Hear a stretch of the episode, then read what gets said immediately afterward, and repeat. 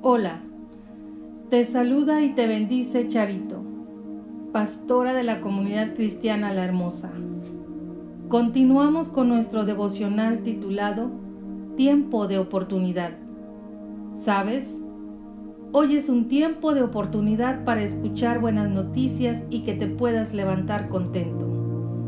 Puedas vivir tranquilo aunque escuches malas noticias.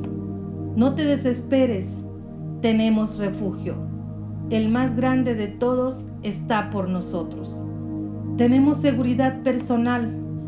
Dios es el mejor guardaespaldas, quien no solo te defiende, sino que te inyecta dosis de amor y fuerzas en los momentos más difíciles.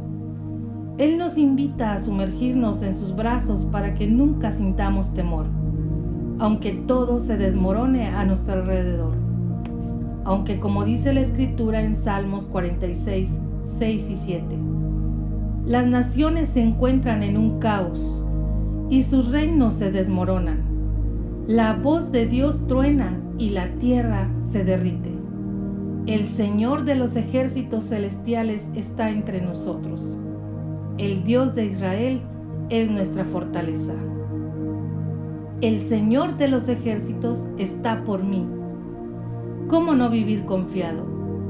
Él es mi baluarte o sea, una construcción fortificada que me protege de los ataques de los enemigos. No me quiero quedar fuera. Hoy corro a ti, Jesús, sin perder un momento y desde aquí, mi lugar seguro, arranco mi día. Aunque los gobernantes de las naciones se encuentran confundidos, tu palabra es nuestro refugio.